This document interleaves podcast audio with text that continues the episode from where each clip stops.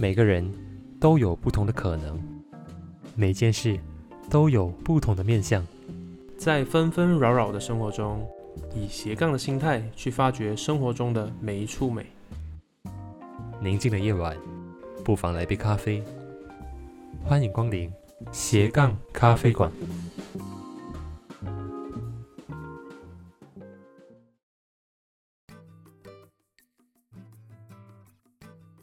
欢迎各位收听第一期的斜杠咖啡馆。哇，经过各方的筹备，我们第一期的节目终于跟大家见面了。那跟大家简单自我介绍一下，我们是这档节目的主持人，我是启文，目前在就读浙江大学。我是知县，正在就读于上海复旦大学最后一年。那跟各位介绍一下，我们创立这个节目的目的啊，我们是希望能够借此呢，作为一个跟各位听众朋友交流的平台，也会在往后的节目中寻找一些大家有共同兴趣的话题，以及生活中值得关注的大小事，通过这些话题来分享一些价值给听众朋友们。那我们的节目呢，会在 Spotify、Sound On、Google Podcast、Apple Podcast 等平台上架。同样的，也会在我们节目的 Instagram 专业发布哦。只要搜索 Slashy Cafe 或斜杠咖啡馆即可找到我们。我们的节目每周五不定期更新。那我们今天要谈的主题呢，相信大家已经看到了，叫成长之后的分岔路。我觉得这个话题呢，跟我们这个节目的核心概念也是非常有关联性的。因为以我们本身而言嘛，就是中学毕业之后，大家都走了非常不一样的道路。那我们自己的大学生涯也已经快要过去一半了。所以，我们还是面临很多分岔路的选择。那我们也希望能够在这条道路上跟听众朋友们一同交流成长。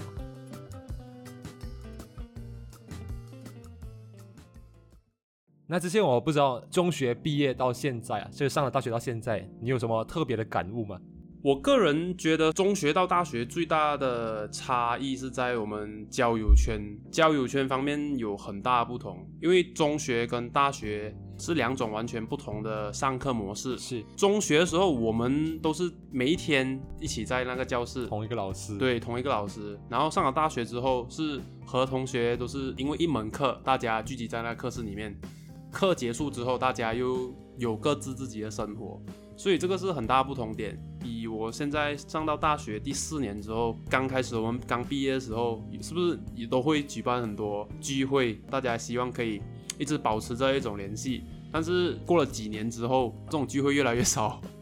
好像大家都不愿意去承担这个举办聚会的这个角色，因为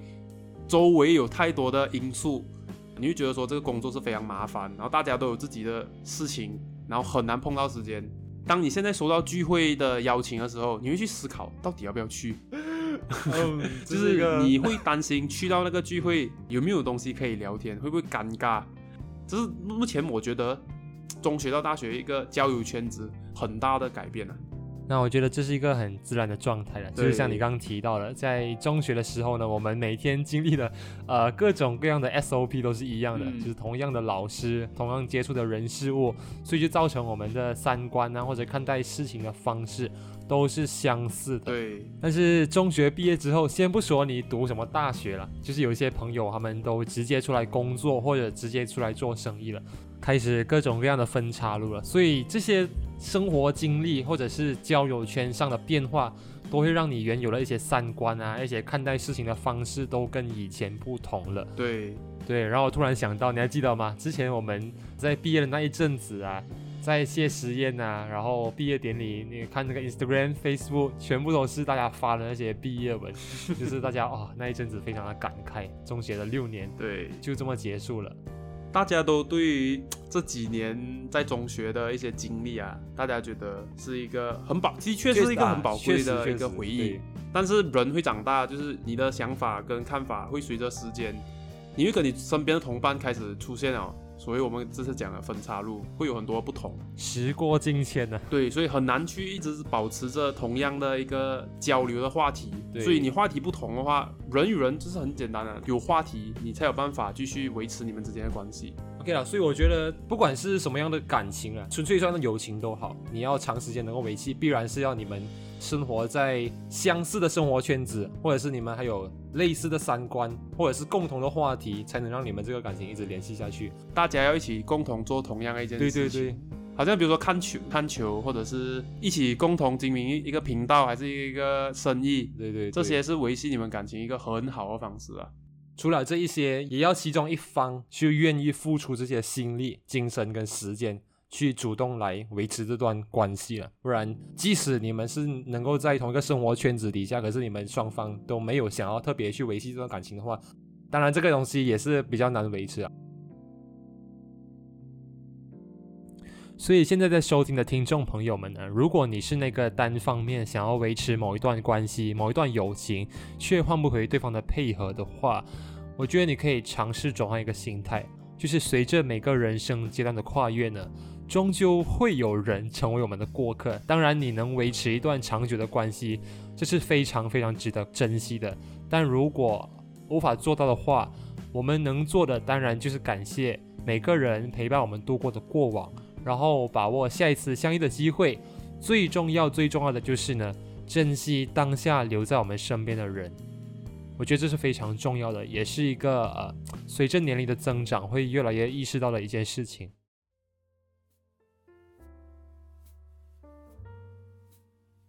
请问，不知道你有觉得说，最近好像我们上了大学之后，我们在 Instagram 上面 Story 看到内容，会跟中学有很大很大的不同。对，生活肯定会改变嘛，对不对？是。但是你可以很明显的看出大家选择的道路的不同。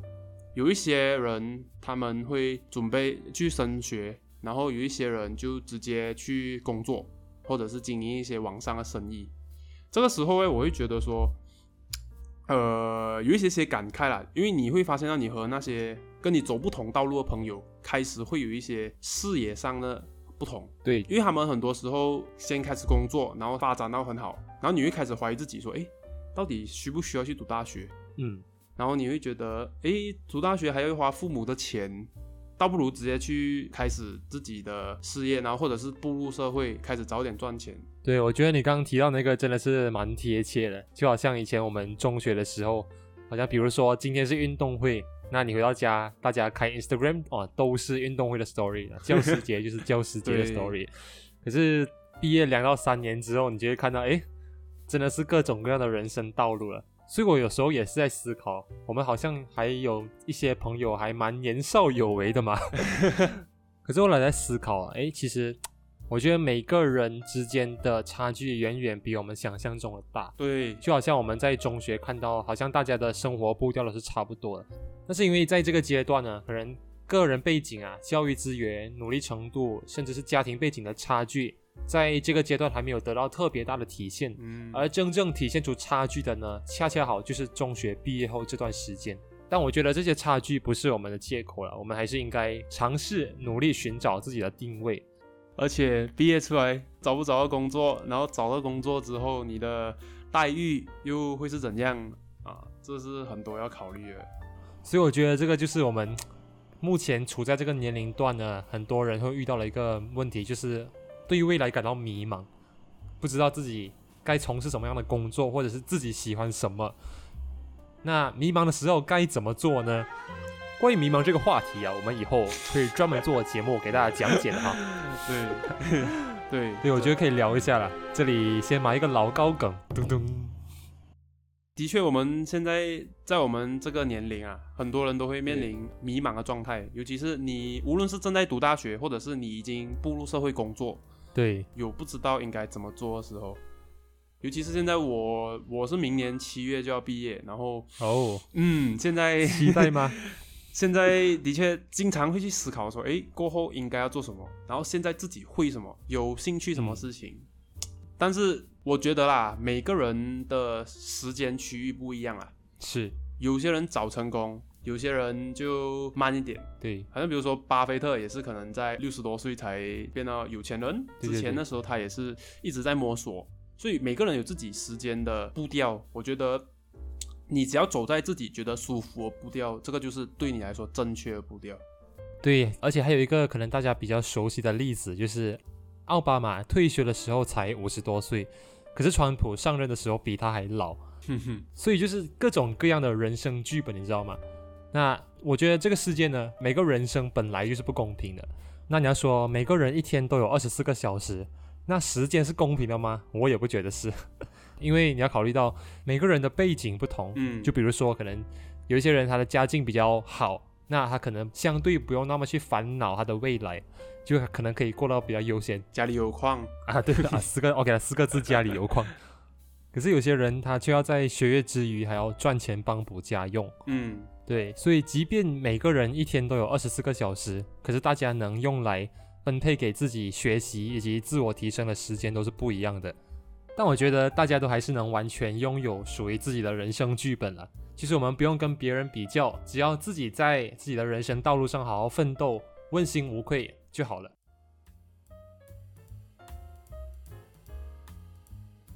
OK，所以我们刚刚聊到这个大学这些事情了。嗯你明年差不多要毕业了，嗯哼，那目前为止，你觉得大学对你的意义是什么？其实这个是一个很广、很宏大的问题啊。后过后我们可以再做一期来讨论一下，来老高梗出一下。老高嘟嘟。然后我觉得，如果以我们这一期的主题分岔路来讲，是，你直接步入社会跟到大学继续升学这两个的差异的话，我觉得大学的试错成本比较低，也就是说试错的空间比较大，对于我们做错事情的那个包容度、接受度会比较多。对对，就好像我们现在刚进入大学，其实我们都还是一个新人，嗯跟周围的朋友的步调也是一样。然后我们学校的教授也可以给你很多的意见，他可以知道说，哎，你是一个中学刚上来的人，然后你可以接受你犯错。然后我们在社团里面也可以尽量去尝试很多东西。但是对比如果直接去社会工作的话，要承担的压力其实会相对的较多。所以有时候我虽然说自己大学要毕业了，我会很佩服那些刚毕业之后直接步入社会工作，在中学刚毕业这个阶段，你就可以做到很有成就，这是我非常非常佩服的地方。对，我觉得还有一个点就是这段时间呢，我们的自由跟时间是相对出社会之后更多的。就是出社会之后，你要呃接受社会毒打的那段时间，可能很多时候你连工作下班之后，你留给自己的时间已经不多了。那我觉得作为大学生呢，就是当然要珍惜这段时间。这个我现在目前呃深有感触啊，因为现在我是处于一个实习的阶段，基本上生活作息就跟真正上班族其实就差不多。虽然讲在疫情期间大家都在家里工作，是，跟我之前还在上课的时候的那种感觉是截然不同啊。虽然说大学我们还是有很多课，但是你会觉得工作的时候没有像大学那么随心所欲啊。对，大学阶段能够分配的时间更自由了，能够更按照自己的意愿，所以我觉得就是还是要利用在我们毕业前这段宝贵的时间，利用有限的时间跟精力来尽量投入到我们能够创造高价值的这件事情。我觉得还有另外一点呢，就是也是关系到时间这个方面了，就是因为大学你能够接触到的人事物非常非常多，就是我觉得也要学会拒绝无效社交。当然，你可以在朋友圈当中保持随和，可是不用去花费太多太多时间去搞所谓的人脉。我觉得人脉的关键呢是多少人认可你的价值，所以把时间跟精力注重在如何提升自己的价值，然后让别人来认可你。我觉得这是非常重要的一件事情。对，现在我要毕业了之后，准备准备毕业，啊因为明年还要写一个毕业论文。是现在这段时间呢，我也是思考了很多啊，就是到底未来要做什么，然后到底我需要怎样提升自己的价值。其实讲真的，社会肯定是现实的嘛，嗯大家都会看你的背景啊、你的能力来判断你，所以这跟我们前面讲的一样，就是这是一个分岔路啊。在中学，你很少或者几乎不可能会去因为呃这个同学成绩很好，这个同学家里很有钱，然后才去跟他做朋友，大家应该都会这样。但是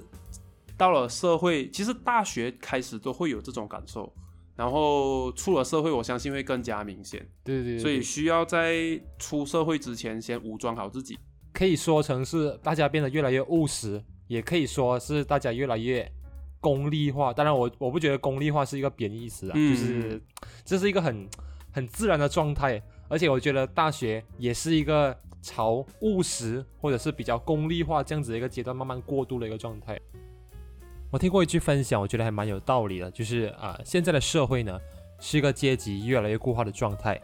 很多时候，比如说爸爸是医生，那儿子也是医生，或者其他专业人士，就是阶级复制啊、阶级固化的现象是越来越明显。那在这样的状态下，你要实现阶级跨越最快的方式呢，就是读一间大学。不管你要往哪一个方向发展呢，大学提供的资源都能很大程度的在你追梦的路上起到很大的帮助。我觉得这才是读大学最直接的意义了。但也不否认直接步入社会的好处，就是你可以提前摄取你在真实的战场上面的一些经验，这些也是在大学里面得不到的一些东西啦，我是这样觉得。所以两条路都有各自的优缺点，只是看你想走的是哪一方面。